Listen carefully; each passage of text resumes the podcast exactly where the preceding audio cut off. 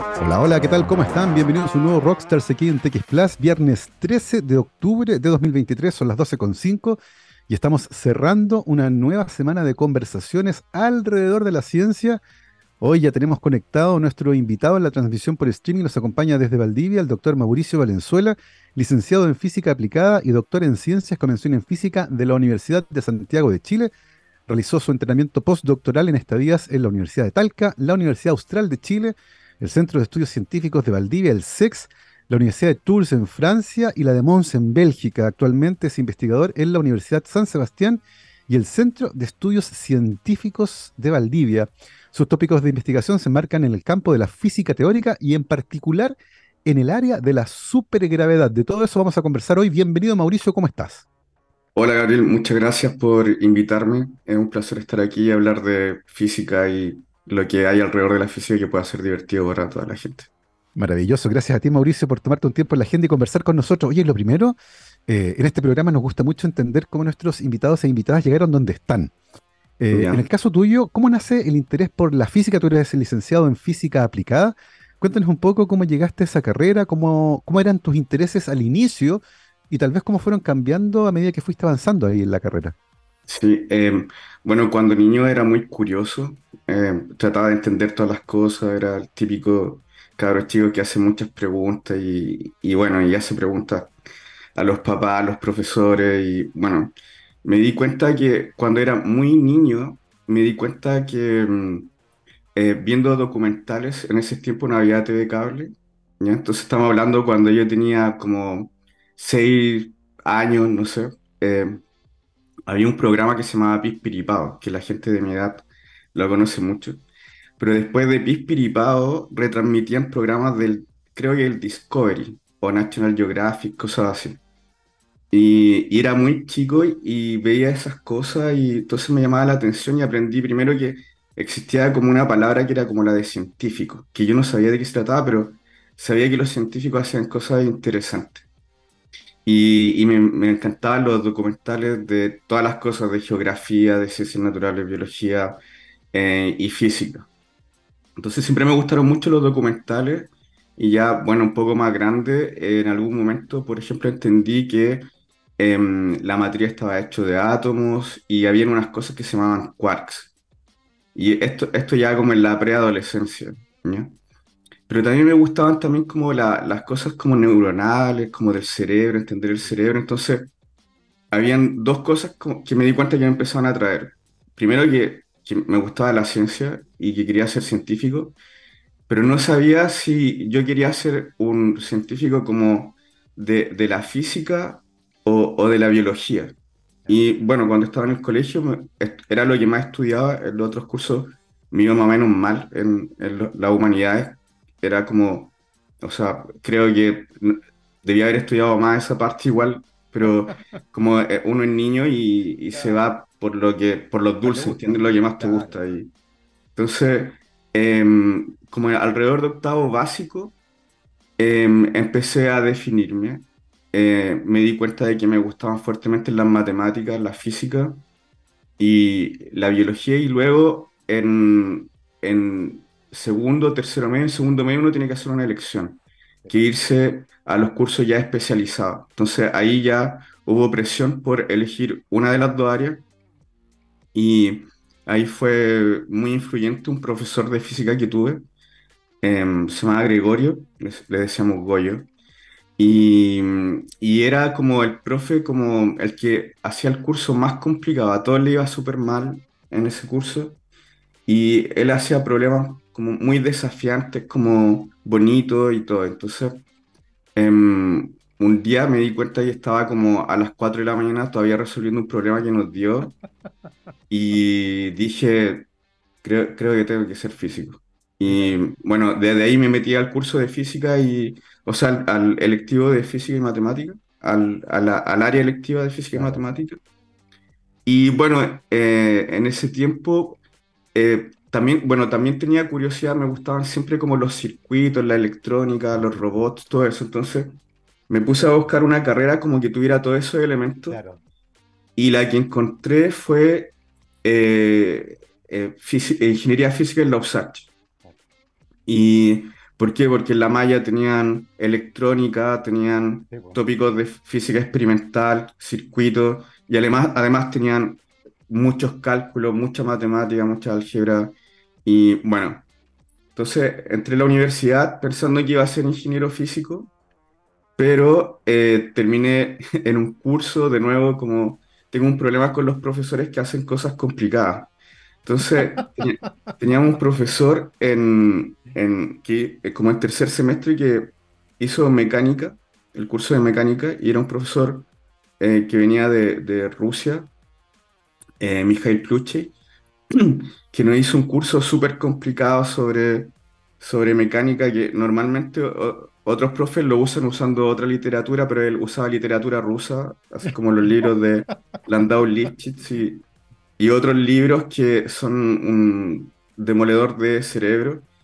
Y bueno, en ese curso fue súper desafiante. Recuerdo que estuve como una semana tratando de entender la primera hoja de ese libro. Y, y entonces, bueno, había muchos compañeros que se quejaban de que, de que no le entendían el español siquiera.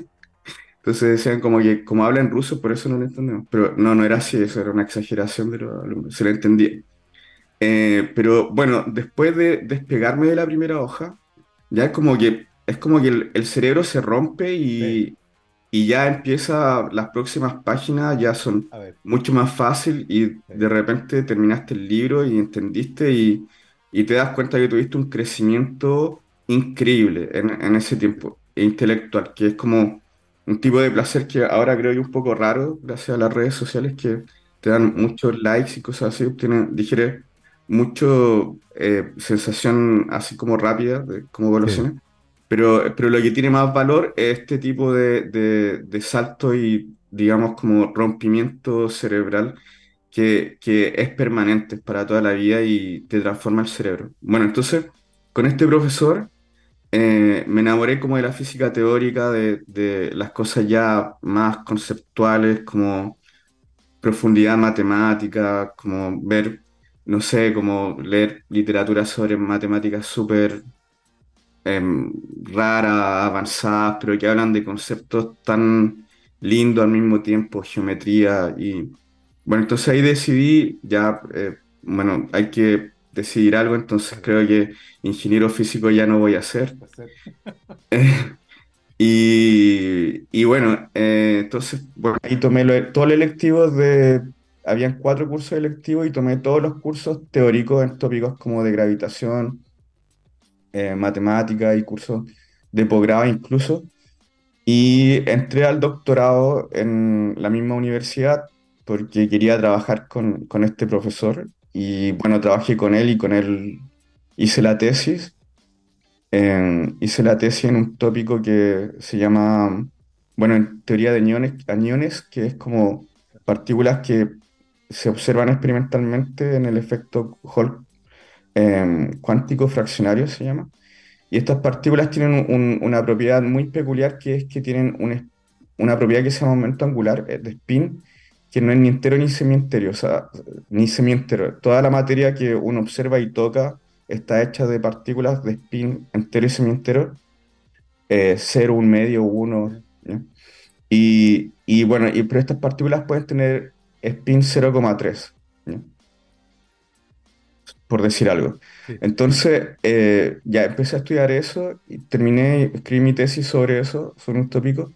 Y después me di cuenta que el, lo más general, lo que generaliza ese concepto a más altas dimensiones, son eh, las partículas que se llaman higher spin, de spin superior, que aparecen y que juegan en, un, rol en, como en, en describir eh, cosas más allá de la gravedad eh, como englobar a la gravedad en algo más grande, pero que a la vez tiene propiedades que son buenas, que vamos a hablar quizás después sobre cuantización de la gravedad y cosas así. Entonces, empecé a ir por esa línea y terminé en supergravedad, que es el tópico actual. Bueno, durante hice dos postdoc, conocí muchos colaboradores alrededor y, y, bueno, y luego ya terminé los postdoc y ya estamos aquí haciendo investigación.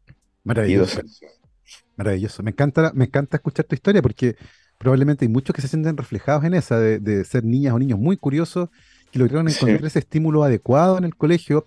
Algún profesor o una profesora, eh, tenías dos intereses, la biología y la física, un profesor te llevó por el lado oscuro, lo digo yo porque me formé en la otra área, en la biología, eh, el lado de la física, de las ecuaciones, pero, pero sobre todo del desafío intelectual, de ese tratar de entender algo y pasarse horas tratando de entender lo que es algo fundamental para poder Sí. dedicarse a la ciencia, que finalmente es escudriñar los misterios de- del universo.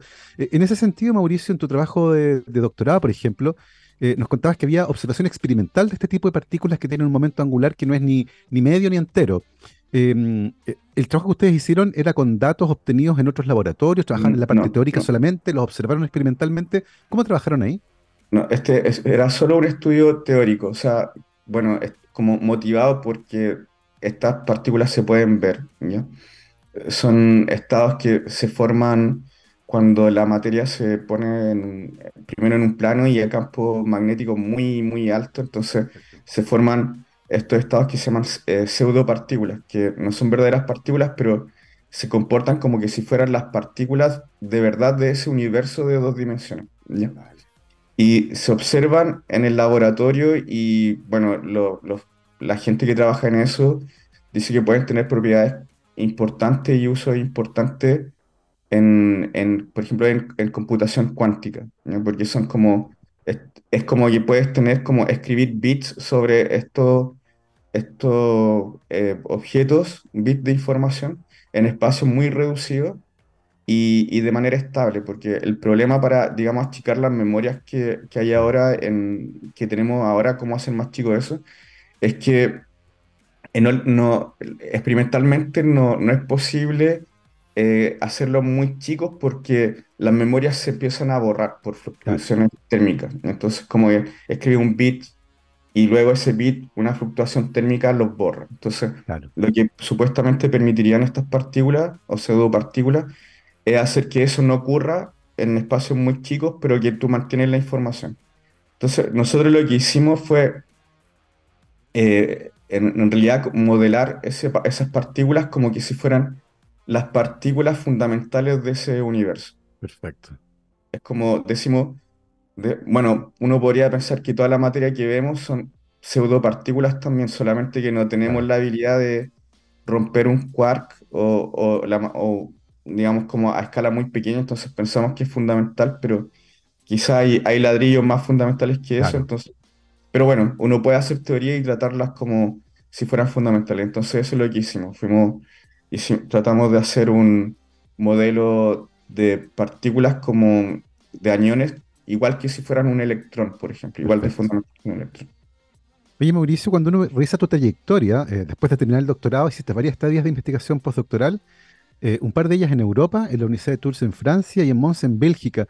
Eh, háblanos un poco de esa experiencia, cómo fue, cómo, cómo fue también delineando tus intereses de investigación eh, y el impacto que tiene en la formación de quienes están eh, en esta área, de salir un rato fuera de Chile, de trabajar con otros colegas, de, de meterse en otras culturas. ¿Cómo fue tu experiencia?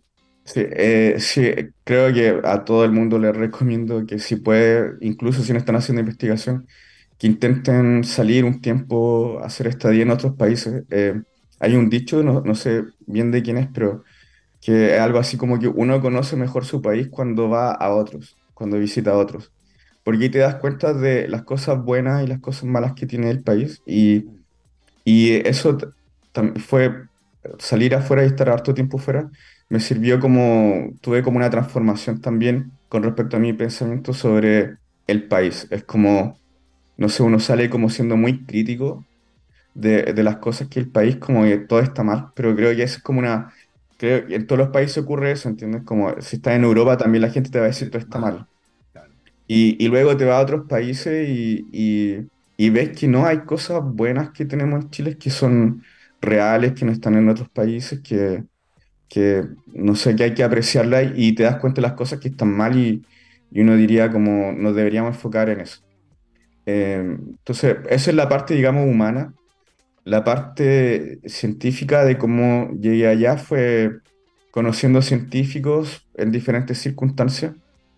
Eh, por ejemplo, cuando yo me fui a Francia, eh, fue justo después de mi doctorado, fue un postdoc, donde realizamos continuación de los estudios que, que hicimos con mi advisor y un colaborador, entonces seguimos profundizando en eso, pero cuando estaba allá, eh, conocí en el pasillo eh, a otro físico, eh, Xavier Becaert, que, que- y estábamos almorzando y empezó a hablar como lo que estamos haciendo y me cuenta lo que está haciendo. Y di- digo, bueno, o sea, él trabajaba en Higher Spin Gravity, lo que dije antes, gravedad de spin superior. Y yo dije, oye, eh, a mí siempre me ha interesado eso, ¿por qué no hablamos un rato, me contáis más sobre eso? Y, y eso, bueno, entonces hicimos eso, empezamos a hablar y de repente di- salió un proyecto y dijimos, ya, podemos hacer un cálculo así. bueno. Y bueno, entonces, cuando estaba en esa universidad, la Universidad de Tours, aparte de, de- de trabajar con mi sponsor ahí, eh, anfitrión, era Peter Horvati, em, trabajé con Javier Becaer y luego, em, de nuevo, Javier Be- Becaer, eh, ya nos hicimos amigos, eh, me invitó a cenar a, a su casa y llegó otro amigo, otro físico que venía de Bélgica y bueno, cenamos y todo, y después nos fuimos caminando. Teníamos que caminar, caminamos como dos kilómetros juntos, y fuimos conversando y nos hicimos amigos, de nuevo. Y entonces otra idea, y, y ahí la, la idea fue, íbamos caminando, es como, oye, él también trabajaba en Higher Spin Gravity, y y entonces dije, mira, ¿sabéis qué? Hay algo que no existe en, en- en este modelo de aniones que son las interacciones de gravedad, ¿ya? Y esas interacciones de gravedad deberían ser del tipo de, de gravedad de spin superior, que es lo que tú haces. Entonces dice, sí, claro, em, deberíamos darle una vuelta, ¿ya? Entonces, em, em, bueno, por diversión, no lo vi más, y, y luego me escribe un correo que si quiero ir a visitar la universidad un rato, dar unas charlas y hablar con sus colegas ahí en Mons. Entonces fui de unas charlas, eh, me hicieron muchas preguntas, eh, hice, propuse la idea y, entonces una parte de la reacción fue como de no, este tipo está loco y, no, pero ya, pero denme una chance, ya hablemos más, así como... Entonces tuvimos una conversación súper dura con otro colaborador que se llama Per Sunder. Un, sueco que estaba ahí eh, en ese grupo, un tipo duro de High Spin Gravity. Y, y tuvimos una conversación así súper dura en la pizarra, así como haciendo cálculos.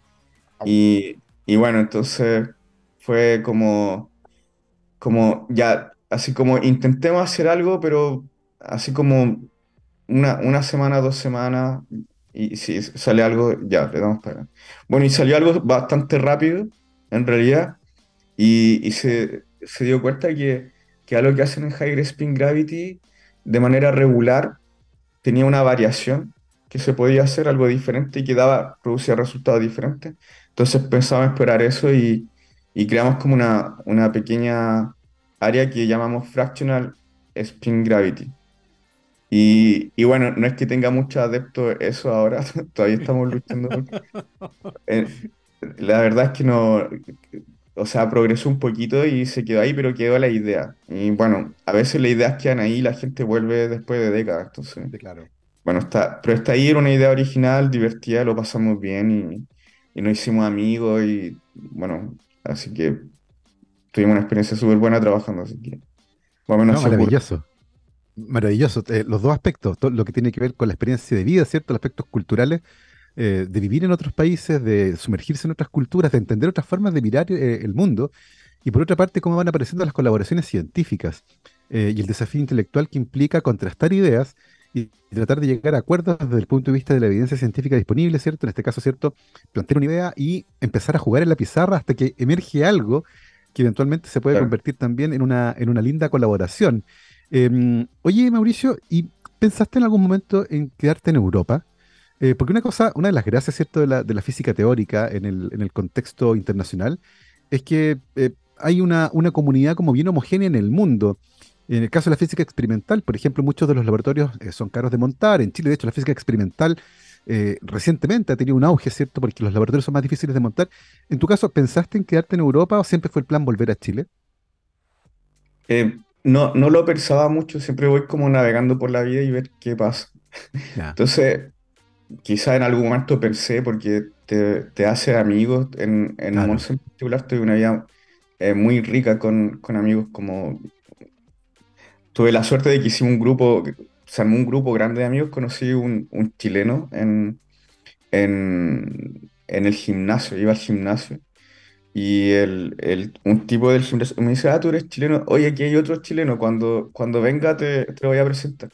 Y yo, "Mm", porque eso no, no me ha gustado nunca eso como de, de, de, de viajar y, y, y quedarte con tu grupo, porque Sí, pierde toda la gracia, o sea, lo que tú quieres es conocer otra gente, entonces, claro, pero bueno, eh, pero este chileno pensaba como yo, entonces la mayoría de sus amigos Eran, no, no eran chilenos, entonces eh, me conectó con, con un grupo de amigos súper amplio, habían griegos, portugueses, eh, alemanes, turcos, entonces eh, hice un grupo bueno, bueno de amigos, entonces como que por ahí quizás pensé en que hoy la vida es buena, quedarse acá, pero, pero luego es cuando está harto tiempo y te empiezas a acostumbrar al lugar te das cuenta que, que te empiezas a termalizar.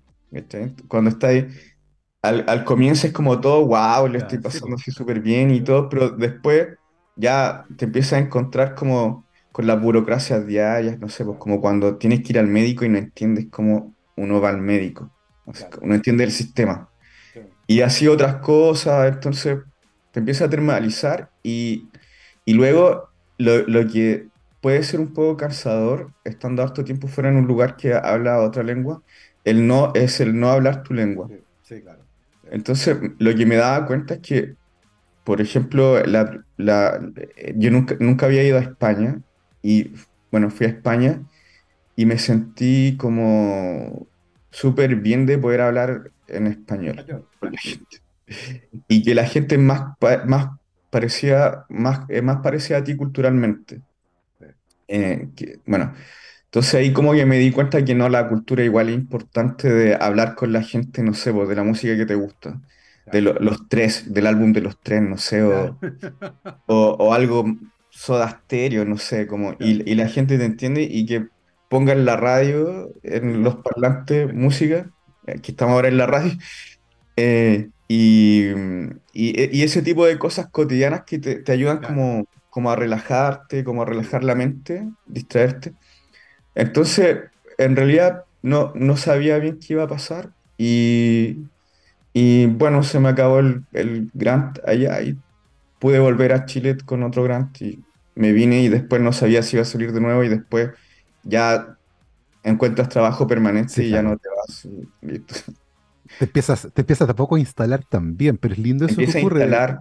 Sí, claro, eh, yo por, por mucho tiempo eh, tuve como la cantidad de cosas que uno tiene como materiales es súper poca. Claro, mochila, andas como con una mochila y sí, con suerte una maleta. Ese, es- esa es tu propiedad. claro. Y, y luego ya cuando te estableces más tiempo, sobre todo en Chile, ya empiezas a comprar cosas, sí, una claro. bicicleta, ya después, no sé, un, un refrigerador, después, y después ya tiene hartas cosas y después ya, so- ¿cómo, cómo te deshaces de eso No, después? te quedaste, Solo trabajo, ya, ya, ya te quedaste. Eh, absolutamente. bueno, tu- tuve un- una época de mi vida, tuve como una crisis un poco existen- existencial y, y dije, me di cuenta que había caído en eso y dije, no, no, no, voy a volver a la maleta. Entonces me empecé a decir de, de- a deshacer de mis bienes y, y uno de un, hartos bienes que tenían era bienes, o sea, entre comillas, eran hartos libros, Libros. sí. ya que había acumulado la historia. Y tuve la pésima idea de empezar a regalarlos, porque dije, todos los que están en PDF electrónico los voy a regalar. Y ahora los extraño enormemente.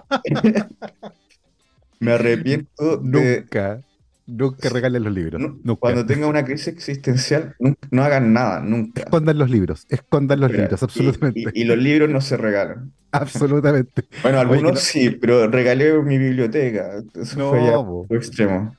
tremendo. Oye, tremenda historia, Mauricio, muy entretenida, por cierto. Son las doce con treinta. vamos a aprovechar de hacer una pausa musical y vamos a volver de lleno para seguir conversando con nuestro invitado, el doctor Mauricio Valenzuela. Quiero que hablemos sobre supergravedad, la cuantización de la gravedad, que es bien entretenido, cómo interactúa con las otras fuerzas, cómo entendemos hoy la física de la gravedad, más allá, ¿cierto?, de las teorías de Einstein y cómo los físicos teóricos están tratando de entender también la gravedad e integrarla con las otras fuerzas que conocemos en el universo. Querido Marco, escuchemos música. Ah, pero me tiraste un clásico, un clasicazo de esos eh, notables. Vamos a escuchar a The Righteous Brothers y esto que se llama Chain Melody. Vamos y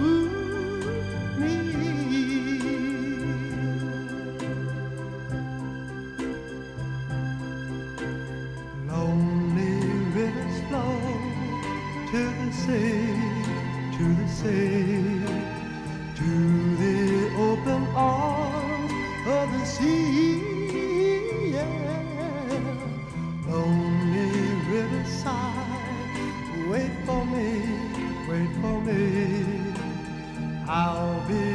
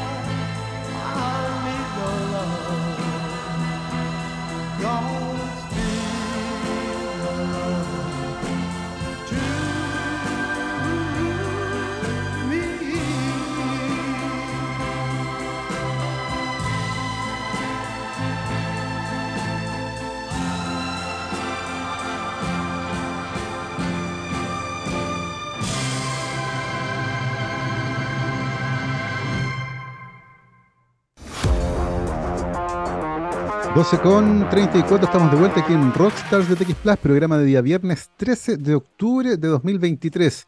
Y les quiero recordar que para los desafíos de Chile, la educación es nuestra respuesta. Un mensaje de la Universidad San Sebastián.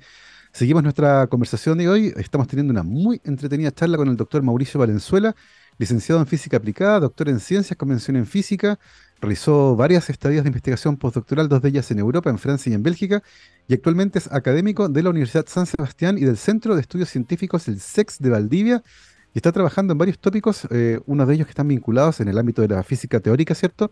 Con la supergravedad. Mauricio, ¿qué entendemos hoy por supergravedad y cómo conversa nuestro concepto de gravedad con las definiciones que hacía Einstein y la forma en que se integra con las otras fuerzas que conocemos en la naturaleza? Mm, sí, eh, justamente supergravedad es un intento de unificar la gravedad con las otras fuerzas. Entonces, bueno, el, contexto es que en la física de partículas tenemos tres fuerzas principales, la fuerza nuclear fuerte, débil y el electromagnetismo.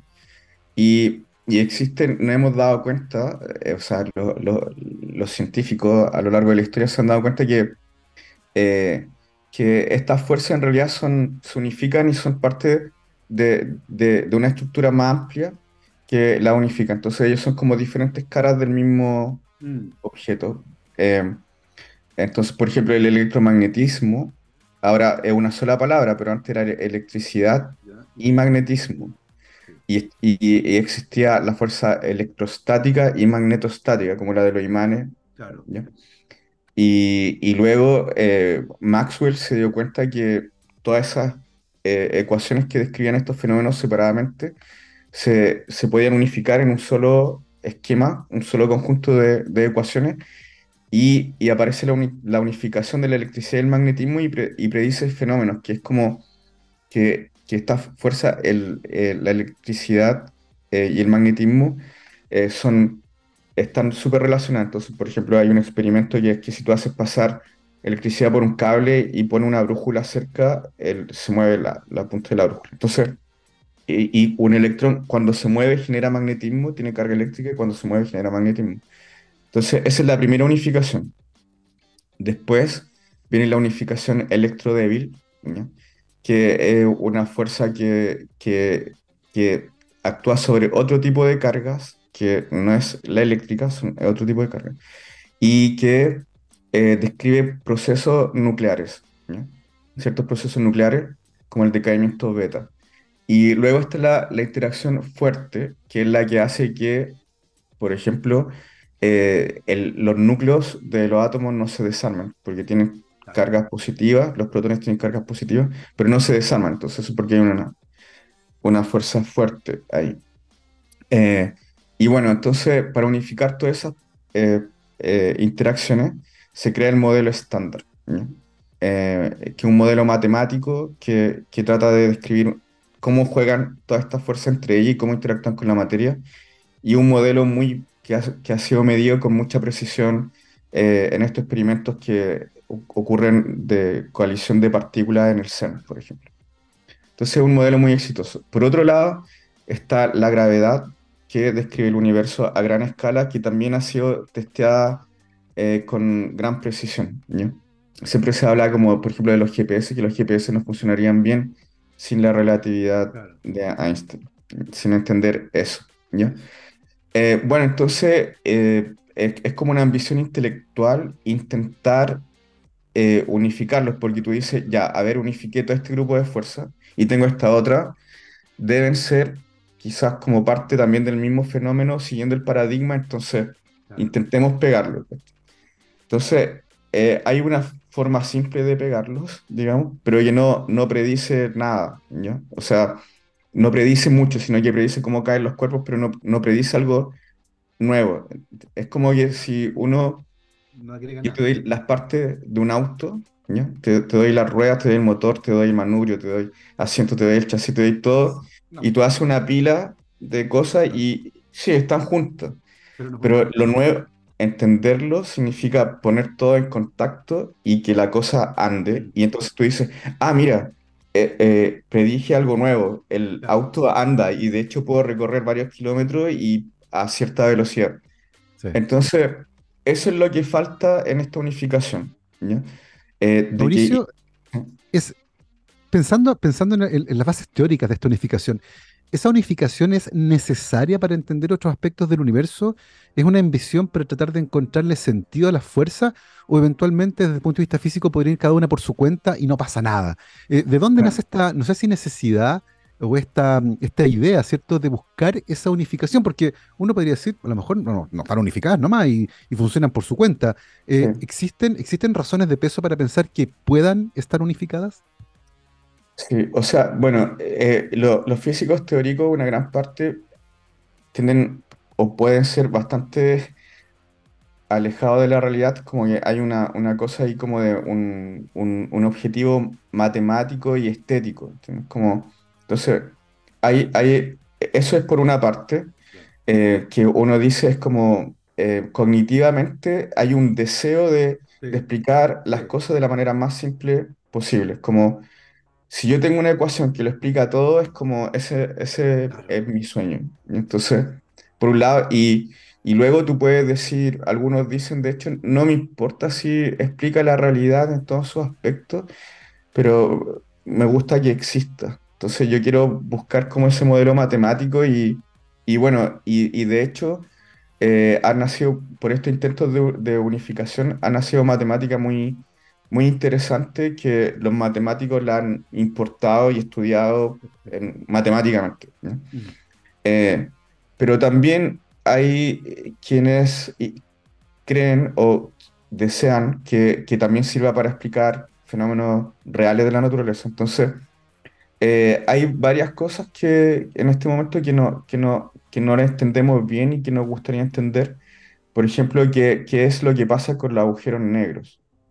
Los agujeros negros son objetos súper enigmáticos, no lo entendemos bien. eh, hay, la comunidad está haciendo un esfuerzo tremendo por, por entender eh, cómo, cómo funcionan, porque ocurren cosas que son problemáticas. Por ejemplo, existe lo que se llama la paradoja de la información, sí, que es que eh, si- así como están las cosas, la información se pierde. Entonces, bueno, los agujeros negros son cosas que las cosas que entran jamás salen, ¿no? Por eso se llaman agujeros negros. Entonces, ni siquiera eh, las partículas de luz, los fotones pueden salir. Entonces, es muy insatisfactorio y en un sentido catastrófico que la información se pierda. Entonces, eh, eh, bueno, y, y- y entonces lo- lo- los agujeros negros son cosas tan extremas que sí podrían necesitar una teoría de unificación de la gravedad y las otras interacciones para ver lo que pasa. ¿Por qué? Porque los agujeros negros pueden ser muy masivos, pero también pueden ser pequeños. Entonces, empie- empiezan a, a- el fenómeno eh, que se llama la mecánica cuántica, empieza a ser relevante a esa escala. Entonces, tú necesitas otra cosa que es una teoría cuántica de la gravedad. Y bueno, y ahí se, ahí, ahí la, la idea de tener una teoría unificada que además se pueda cuantizar claro. eh, eh, el desafío actual y bueno, hay muchas preguntas sobre eso. Oye, Ma- Mauricio, en ese sentido, si, si se está persiguiendo, ¿cierto? Un modelo cuantizado de la gravedad y entendiendo que la gravedad está, está amarrada con el espacio-tiempo, ¿eso implicaría que el espacio también está cuantizado?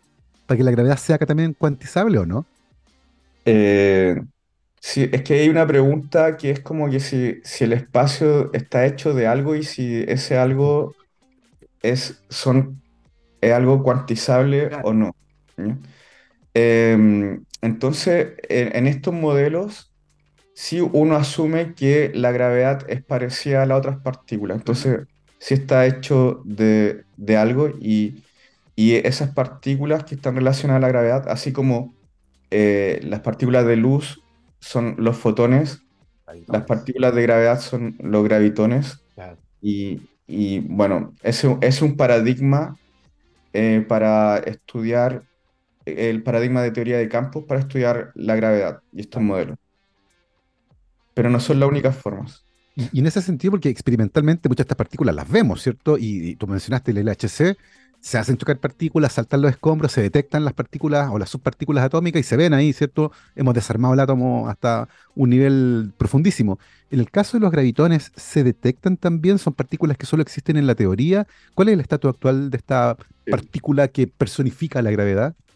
Sí, eh, bueno, lo que podemos medir son, eh, por ejemplo, en este experimento LIGO eh, de, de medición de ondas gravitacionales, Sí, lo que podemos medir son como ondas gravitacionales, pero que son más o menos grandes, ¿ya?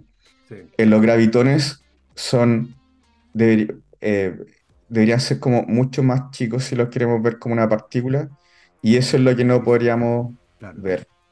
claro. Eh, no, es, es muy difícil hacer experimentos a esa escala. El experimento, el experimento del universo, pero nosotros no, no podemos hacer. Y indirectamente podemos medir cosas que se derivarían de, estos modelos que, si son correctos, bueno, deberían poder explicar cosas que vemos, pero, pero de manera indirecta, ¿no? Ver un gravitón, tener un detector de gravitones es algo ya que sería como futurista, no sé. Claro. Es fascinante porque finalmente la física teórica eh, le impone o, o tal vez la física experimental le pone límite a lo que podríamos tratar de entender a partir de la física teórica, porque finalmente es imposible contrastar esas predicciones experimentalmente, como tú, tú decías, necesitaríamos un instrumento de escalas gigantescas para poder detectar justamente los gravitones. Eh, en ese sentido, Mauricio, hoy, eh, desde el punto de vista matemático y físico, ¿cuáles son los principales desafíos que tiene el área de la supergravedad? ¿En qué contexto se encuentra? ¿Cuál es su estatus actual? ¿Y hacia dónde apunta? sí. Eh, es cuantizar, la cuantización, ese es el principal desafío. Hay modelos de supergravedad que son teorías de unificación que combinan la gravitación y, y el resto de las otras interacciones, eh, pero no, no, no, no lo sabemos cuantizar.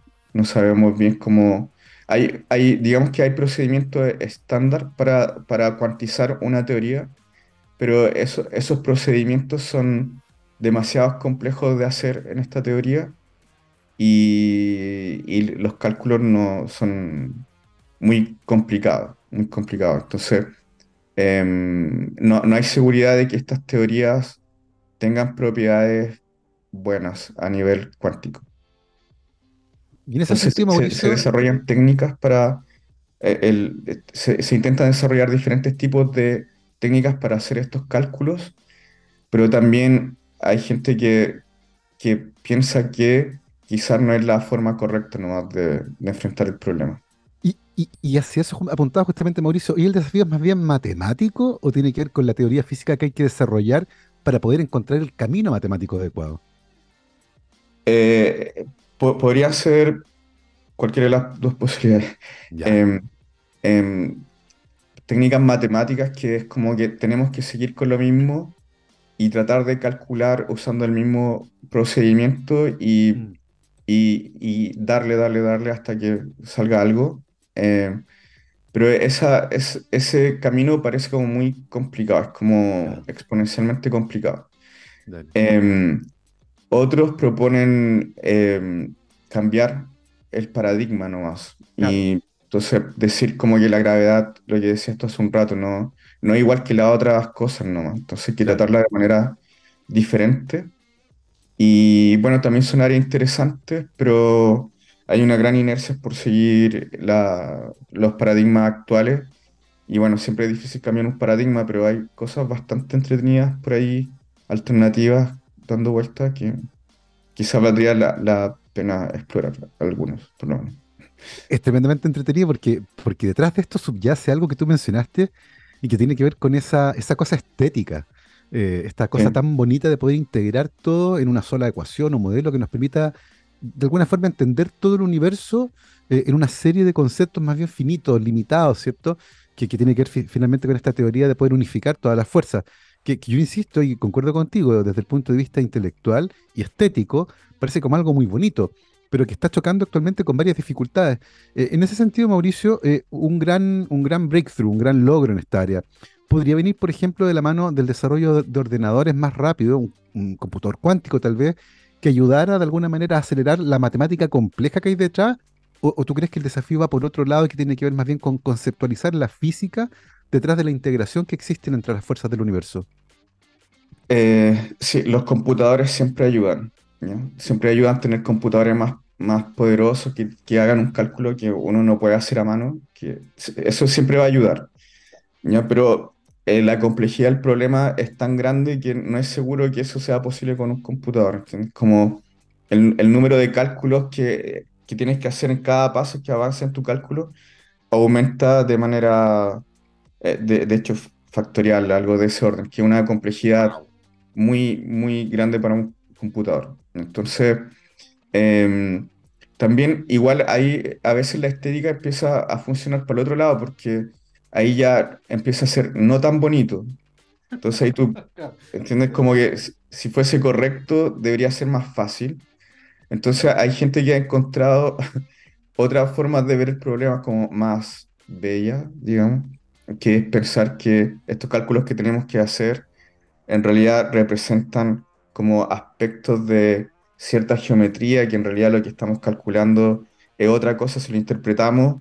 Este, el- este cálculo que estamos haciendo de- en el paradigma usual es equivalente a otro tipo de cálculo sobre la geometría de otro objeto Claro. que parece que es subyacente.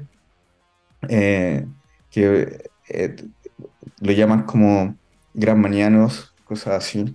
Eh, entonces, bueno, esa sería una forma de salvar este, este cálculo, de, de- de entender que otra cosa que Mm, sí sé calcular y más fácil, bueno, eso podría salvar el cálculo.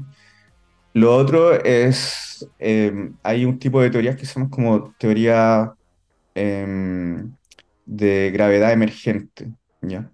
Que, que, que piensan que la gravedad no, no es como los otros campos, sino que es un fenómeno emergente, ¿ya? Que es como, es como lo que ocurre, por ejemplo, con los gases. Em, los gases, lo que uno mide de los gases es la presión y la temperatura y el volumen. Por ejemplo. Eh, pero esos gases están hechos de partículas fundamentales, que son los átomos de, de- de los gases. Entonces, lo que piensan algunos es que la- las ecuaciones de Einstein de la gravedad son más bien como las ecuaciones de los gases, ¿no? Como que tienes presión, volumen y temperatura, pero tú no intentas cuantizar la presión o el volumen. Eh, no, tú lo derivas a partir del conocimiento de, de- la estructura microscópica que serían lo- lo- los átomos que conforman el gas. Entonces, lo que tú sí sabes es que los átomos se mueven a ciertas velocidades, ¿ya? Exacto, entonces, y ellos en, su en- en- en su colectivo, siendo mucho, un número muy grande, emergen estos conceptos que es la temperatura, la presión y el volumen, pero el volumen de una partícula no, no tiene sentido, igual que la temperatura o la presión. claro, Entonces no existe la, la- la temperatura de un electrón, porque un electrón eh, conceptualmente no tiene, no tiene, no, no- no tiene temperatura, no tiene área y no, no hay, no hay presión, porque no, no, no puede ejercer presión. Son- claro, No, no, son- no- no son finitos, sí, ¿ya? Pero, pero emerge eh, en el colectivo. Entonces, sí, lo que dicen es como lo que tenemos que buscar es un modelo mecánico, entre comillas, de, de la gravedad y, y- y ver cómo emerge, ¿ya? sí. Entonces, por ahí hay algunas ideas interesantes dando vueltas que también se ligan con este problema de la información también. Entonces, hay gente que piensa que, que a- por lo menos algunos de estos modelos de gravedad emergente podría explicar eh, por qué el, el problema de la paradoja de, de- de la información en agujeros negros y explicar la gravedad también como, como modelo así de un poco de diferente. Entonces. Son alternativas interesantes, pero son alternativas, están por ahí, eh, desafían el paradigma actual, pero aún son como ideas eh, pequeñas, entre comillas, ¿no? No son tan fuertes para cambiar, derrumbar el paradigma en el cual estamos trabajando. Es absolutamente fascinante. Qué ganas de empezar a tener estos programas más tardecito para tener un whisky en la mano y que no me miren feo.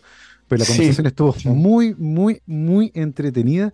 Es fascinante tratar de, de entender lo que están haciendo investigadores como tú, Mauricio, que están eh, ahí desentrañando los misterios de estas fuerzas y eventualmente ver cómo se podrían eh, integrar con lo que ya conocemos. Es realmente fascinante.